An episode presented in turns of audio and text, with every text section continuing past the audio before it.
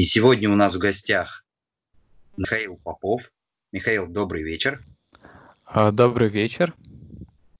А, Михаил, начну сразу с самого интересного лично для меня вопроса. Расскажите, пожалуйста, как правильно называется ваша профессия? Я сам для себя думал, ученый, не ученый, генеалог, я не знаю, как это правильно. Расскажите, пожалуйста, вы из первых уст. Обычно называют историю генеалог с ударением на последнюю «о» от греческого «логос». Вот, но если официально, то специалист отдела исследований. Так это звучит. Специалист отдела исследований. Исследований чего? Где вы работаете? А, я работаю в крупной генеалогической компании российской, собственно, отдел исследований генеалогической компании. А чем, в принципе, занимается генеалогическая компания? А, основная задача– это изучение прошлого людей, которые обращаются в компанию, восстановление истории семьи, ну а затем оформление этих результатов в удобной и привлекательной форме. То есть, если у меня есть деньги, и я хочу найти у себя э, дворянские корни, ну или любые другие, которые у меня есть, я просто прихожу в вашу компанию, вам плачу деньги, и вы делаете за меня всю работу, и потом мне на блюдечке приносите, что я произошел оттуда, оттуда, и такие-то у меня предки вот найдены. Правильно я все понимаю? А, примерно так, похожим образом. А, совсем самоустраниться от этого процесса у заказчика не получится, потому что прежде чем начинать какой-то поиск в архивах, э, поиск документальных источников, необходимо собрать информацию о самом заказчике, о его родителях, провести опрос ныне живущих э, представителей рода, чтобы понять, какие документальные источники нам искать, в каких организациях, в каких архивах проводить поиск – ну а затем уже на этапе внесения правок от заказчика потребуется проверить собранную нами информацию, в основном что касается ныне живущих родственников, э, при необходимости внести какие-то исправления, изменения, добавить фотографии э, в итоговый отчет. Э, примерно так. Бывают заказчики, которые прям очень активно принимают участие, постоянно обмениваются информацией, что-то там от родственников узнают, передают нам, что нам помогает в поисках. А бывают те, кто вот, да, как вы сказали, подписал договор и самоустранился до конца. И мы больше общаемся со старшим поколением. Обычно мамы, папы, бабушки, дедушки, которые больше знают об истории семьи. Михаил, скажите, а до какого вообще века, года вообще реально раскопать? То есть архивы хранятся, насколько старые в России, как это все вообще получается? И вот лично у вас до какого года удалось докопаться, вот самый-самый рекорд? В целом в России сохранность архивов очень разная. Зависит все сильно от региона. А, так, если судить по большинству, то большинство у нас это потомки крестьян. По крестьянской генеалогии самый реалистичный вариант это рубеж 17 э, и 18 веков. То есть примерно 1670 80 1700 года. А почему именно такие рамки временные? Потому что мы отталкиваемся от ревизий. Это документ учета податного населения в Российской империи, который был введен Петром I. Этот документальный источник наиболее сохранившийся для этого периода. И поэтому в большинстве случаев именно вот такие временные рамки. Начало 18 века, конец 17 -го. Помимо равийских сказок, мы еще часто используем метрические книги. Это уже документ более точного учета изменений гражданского состояния. То есть э, в метрические книги вносились э, факты рождения, бракосочетания, смерти и для некоторых э, религий в Российской империи также факты расторжения брака.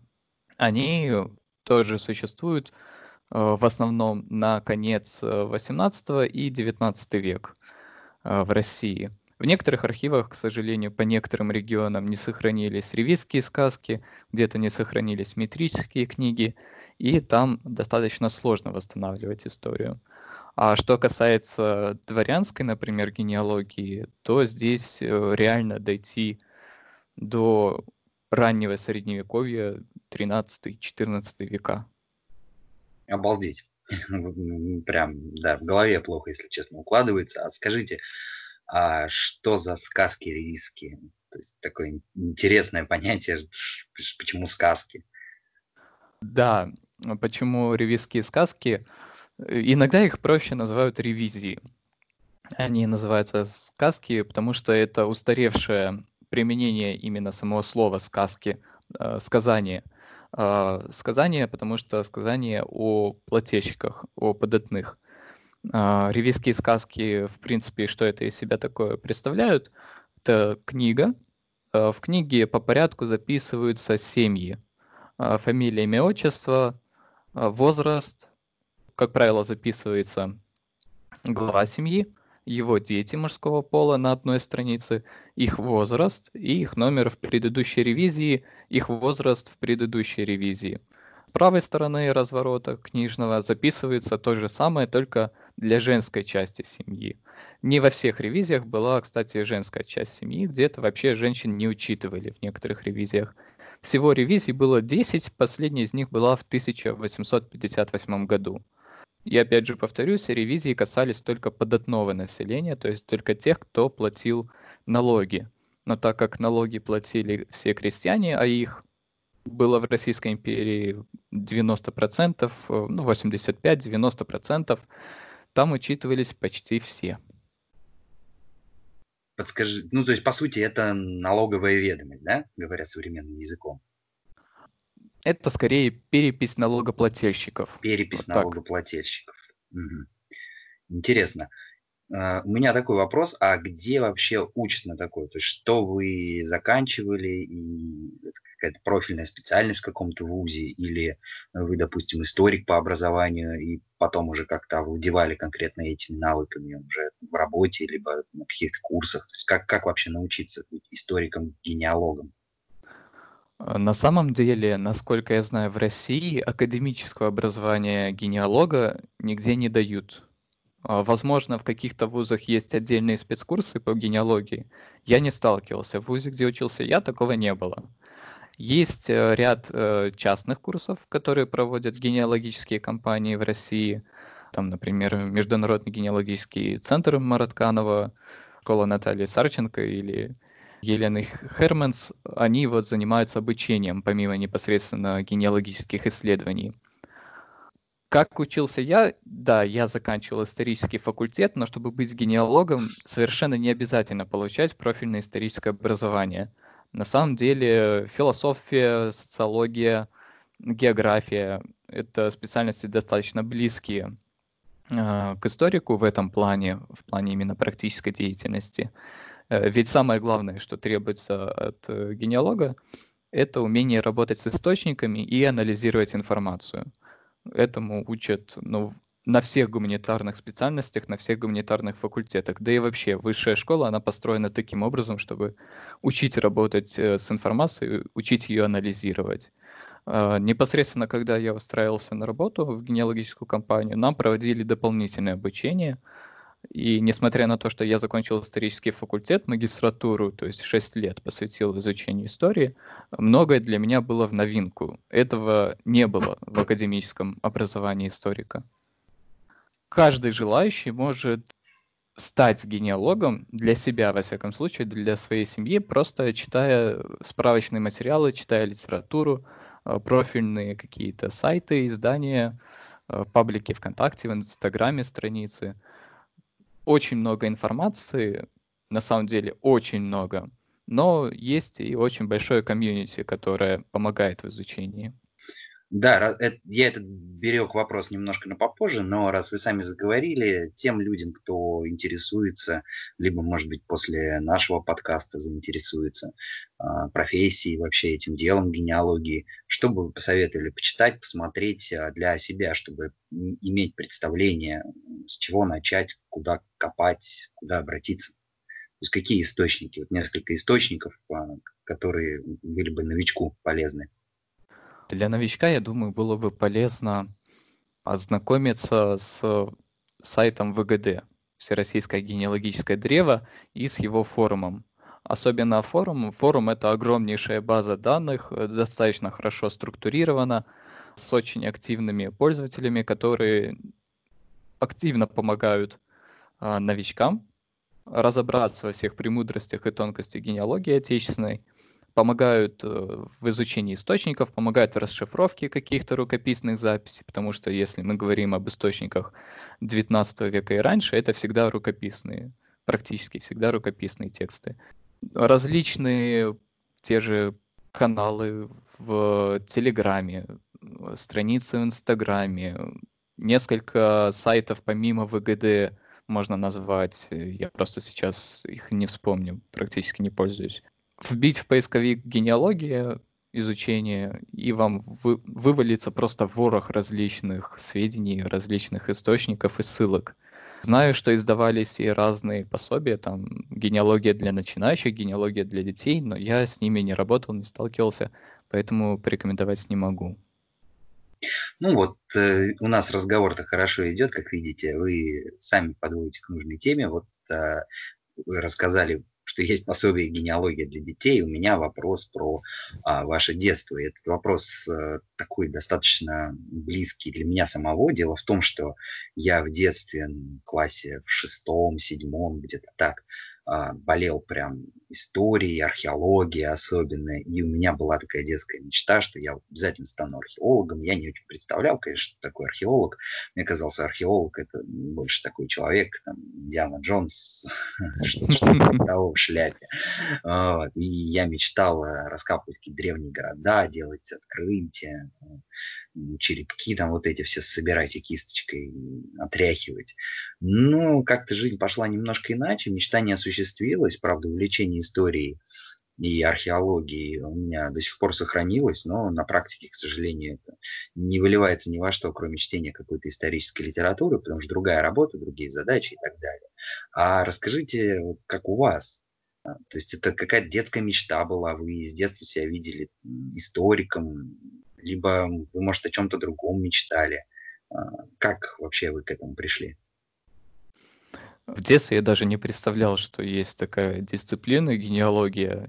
Не знал, что это такое, как, как вообще заниматься генеалогией. И вообще, на самом деле, я, как и большинство жителей пост-СССР, большинство детей пост-СССР, в определенный момент хотел быть космонавтом но достаточно быстро разочаровался в этом этой мечте. Понятно, что когда стало ясно, что Луну и Марс мы колонизируем не скоро, да? Да, наверное, примерно так. Потом хотел стать десантником, потому что это круто. Затем моряком, потому что тоже круто, и, ну и жил в морском городе. Родился и вырос, точнее, в морском городе. Уже к моменту окончания школы я выбрал для себя стезю историка, учителя истории, а, представляю все негативные аспекты этой профессии, но тем не менее хотел себя попробовать. А, забегая вперед, все-таки попробовал. А, не сказать, что прям сильно разочаровался, но понял, что пока что не хочу быть учителем. И уже после того, как э, прошел службу в вооруженных силах, понял, что нужно найти для себя занятие, которое приносила бы душевное удовлетворение и не оставляла бы при этом опустошенности, как работа учителем. Она очень сильно изматывает именно морально. И таким образом случайно совершенно для себя нашел вакансию специалиста в отдел исследований генеалогической компании. И вот успешно работаю. Интересный у вас, конечно, путь и идти с э, со старшей школы по выбранной стезе, это, конечно, очень круто, а, потому что сейчас очень многие люди, мне такая позиция тоже не очень близка, но я знаю, что многие люди, которые а, склонны к а, европейской, если можно так выразиться, к североамериканскому, может быть, видению поиска себя в жизни и считает, что можно там лет до 35 метаться, искать, искать себя и, может быть, только к 40 остепениться и наконец-то выбрать. Но я просто знаю таких людей и знаю такую позицию. Я думаю, вы тоже с ними сталкивались. Когда человек со старшей школы, в принципе, выбирает, пусть не какой-то конкретный, конкретную какую-то специальность, как сейчас у вас, но хотя бы общее направление, история, это действительно очень круто. У меня вот такого не было. Я, если честно, да, попал немножко не туда, куда хотел бы, но сейчас всем доволен, но речь не обо мне, конечно же. У меня такой вопрос к вам. а, еще более, наверное, личный, чем про детство. Как вы пришли к пониманию того, что вы русский? А, русский не только в смысле национальности. Это понятно, что когда человек рождается у русского папы и у русской мамы, он считает себя русским. Как вы осознали, что вы часть а, великой, огромной страны, часть ее истории, часть ее культуры, а, часть общества? Как у вас сложилось это понимание? когда, может быть, вы вспомните возраст или какие-то события, которые этому предшествовали, и, можно сказать, такое вот а, какое-то национальное самосознание в вас пробудили? Или это, может быть, с самого детства, воспитанием вас закладывалось? Как это произошло у вас? А, я вырос в таком месте, где буквально каждый камень кричит, что это русская земля, и живут на ней русские, в городе Героя Севастополя. С самого детства, когда ты ходишь по руинам бастионов, котор- на которых наши моряки и солдаты в 1854-55 годах отстаивали нашу землю от э, французов, англичан, турок и итальянцев, то есть это называют часто прологом к Первой мировой войне. Когда ты после условного Малахова кургана переходишь на Сапонгору, которую штурмовали наши войска в 1944-м, отбивая город у нацистов, посещаешь 35-ю батарею, которую защищали наши войска в 1941 и 1942 годах от 11-й немецкой армии под командованием Манштейна. А, когда в гавани стоят корабли русского флота, невозможно не понимать, что ты русский человек. Просто невозможно. А, буквально по лесу идешь, и из-под ног э, выпадают снаряды и гильзы эхо войны. Причем не только снаряды и гильзы Второй мировой Великой Отечественной, но и турецкие ядра Крымской войны, например. А затем уже, когда поступил в ВУЗ, начала формироваться четкая политическая позиция. Приобщился к сайту «Спутник и погром». Ну и 2014 год — это тверд, э, год, когда уже твердо оформилось понимание того, что есть э, русские националисты, есть э, другие течения. И вот с кем тебе стоит быть тех пор сделан выбор, и выбор не меняется. Замечательно. Спасибо большое. Прям я очень-очень проникся этим рассказом. Действительно, вам повезло вырасти в таком славном городе, где было, извиняюсь за тавтологию, прославлено русское оружие неоднократно. А, Михаил, следующий вопрос. Какие у вас увлечения? Вообще остается ли на них время? Чем вы увлекаетесь, какое у вас хобби помимо основной работы? Связано оно как-то или это что-то прям совсем другое? Э, с детства сохранилось хобби э, в виде э, походов. Сейчас, правда, сложно реализовать это хобби, да и в Москве особо походить некуда. Но с 14, наверное, лет до до отъезда из Крыма, то есть больше 10 лет, я занимался горным туризмом, ходил в горы, ходил в скалы, ходил просто в леса. Единение с природой, вот это вот созерцание красоты мира вокруг тебя с высоты горных вершин, оно очень умиротворяет, успокаивает и как-то мотивирует, что ли, как-то прожить эту жизнь не зря, что-то сделать, чтобы вот все вот это было не просто так. А, помимо этого, я иногда пытаюсь написать что-нибудь фантастическое в виде рассказа, в виде повести. Мне интересно, как развивается общество. Я очень люблю фантастику а, в любых ее проявлениях. Это и книги, и сериалы, и фильмы, театр. Правда, в театре я фантастику пока что не наблюдал, к сожалению. Мне интересно, как развивается общество, мне интересно, как развиваются технологии, к чему они приведут и как это на нас повлияет, как мы изменимся от технологий, как мы изменимся под давлением общества. Ну и, наконец, э, смежно с фантастикой меня интересует космонавтика. Такая несбыточная мечта, чтобы моя жизнь закончилась за пределами нашей планеты. Потому что, как сказал, по-моему, Циолковский, а, Земля — это колыбель человечества, но нельзя постоянно сидеть в колыбели. Я в этом плане вас э, прекрасно понимаю, потому что да, фантастика мне тоже очень нравится. Но тогда такой вопрос. Как вы считаете, какой фантастический э, сюжет наиболее сейчас вероятен. То есть лично я, например, вижу, что мы идем прямо к киберпанку какому-то. Как-то так. А вы что думаете? Мне кажется, что мы движемся к антиутопии. Государства всегда стремились максимально контролировать жизнь общества и жизнь каждого конкретного индивида. Но такое постоянное закручивание гаек в итоге приведет к тому, что государство сорвет резьбу и вызовет какой-то социальный взрыв.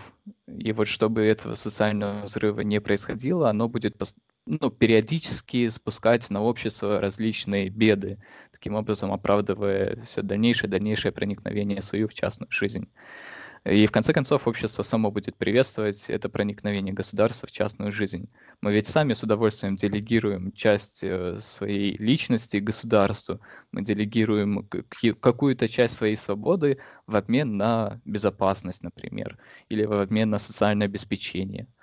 Со временем развитие технологий приведет к тому, что наша жизнь тоже трансформируется. Я, вот, например, с опаской наблюдаю за развитием левых течений, всего вот этого культурного марксизма и радикальных течений феминизма, так как с моей точки зрения это приведет к деградации социальных взаимоотношений между людьми. Например, когда будет запрещено условно демонстрировать свою гендерную принадлежность. Не будет мужчин и женщин, а если ты называешь себя мужчиной или называешь себя женщиной, то ты изгой, белая ворона, как сейчас, э, ну не сейчас, а лет 20 назад представители каких-нибудь социальных, э, социальных и сексуальных меньшинств. Вот если ты какой-нибудь э, гендерфлюидный вертосексуал, вот да, ты крутой, ты модный, стильный, молодежный. Ну, какая-то, да, безрадостная немножко картина. Ну, ладно, давайте не будем грустным. Давайте еще ненадолго вернемся к вашей профессии какой-то самый запоминающий случай можете рассказать? Вот что такое? Это может быть веселая история, байка, я не знаю, какое-то открытие, которое было сделано, какая-то неожиданная находка в архиве, ну что-то такое.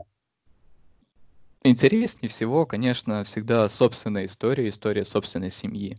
Я долго пытался выяснить, что произошло с моим прапрадедом, кем он вообще был. У меня были обрывочные сведения от родственников – что вот там мой прапрадед участвовал в войне и пропал без вести, как раз-таки во время Второй обороны Севастополя в 1942 году. У меня было его имя и тот факт, что он пропал без вести. С помощью ресурсов э, Министерства обороны я сумел выяснить, что он родился в 1890 году в Москве, затем получил еще небольшую информацию о том, что он принимал участие в гражданской войне на Ставрополье, и все.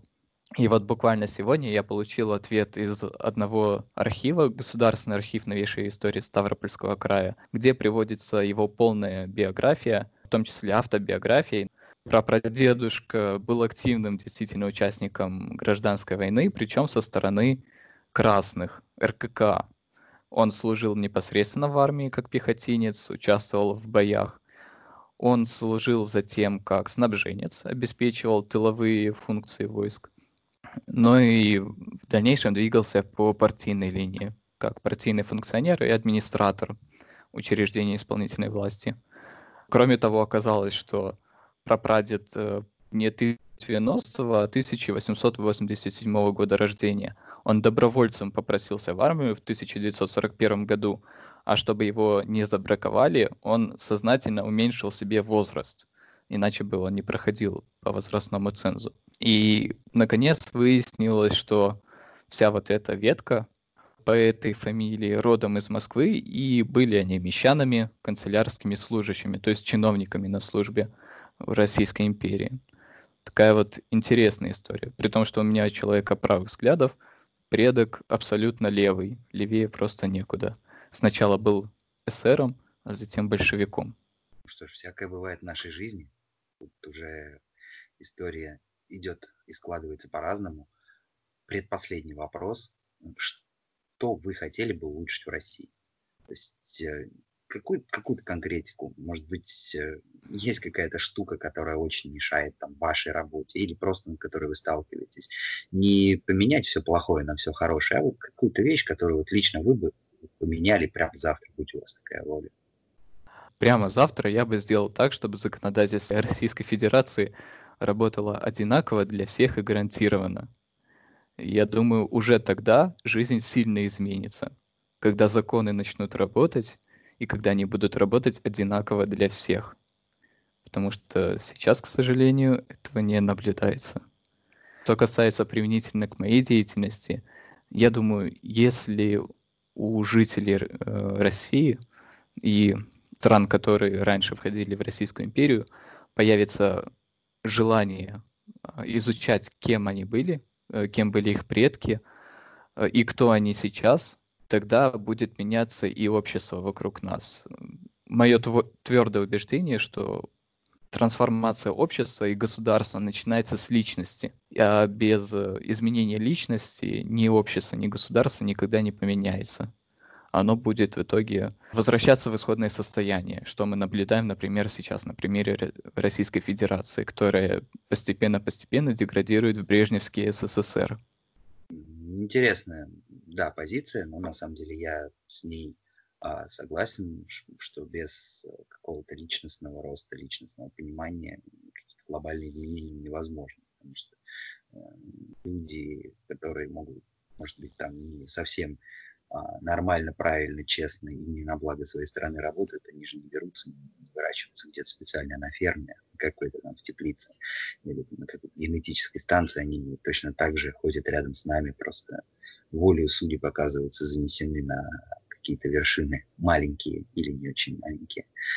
А, и последний тогда вопрос. Что вы хотели бы пожелать слушателям? А я хотел бы пожелать слушателям помнить, что они потомки великих людей, построивших самое великое государство в мире, и что мы должны быть достойны наших предков и передать э, память о них нашим потомкам, чтобы они вернули России ее былое могущество и величие. Спасибо огромное, Михаил. Замечательное пожелание и интереснейший у нас вышел разговор. Вот уже полчаса он идет. А, и, честно, прям полчаса пролетели незаметно. Я сам с громадным удовольствием послушал, и я думаю, нашим слушателям тоже будет интересно. А, спасибо большое. Оставайтесь с нами. Скоро к нам придут другие специалисты. Я думаю, что вы послушаете их тоже с большим удовольствием. Спасибо вам большое и всего доброго. И вам большое спасибо, Илья, и вам всего доброго. До свидания. До свидания.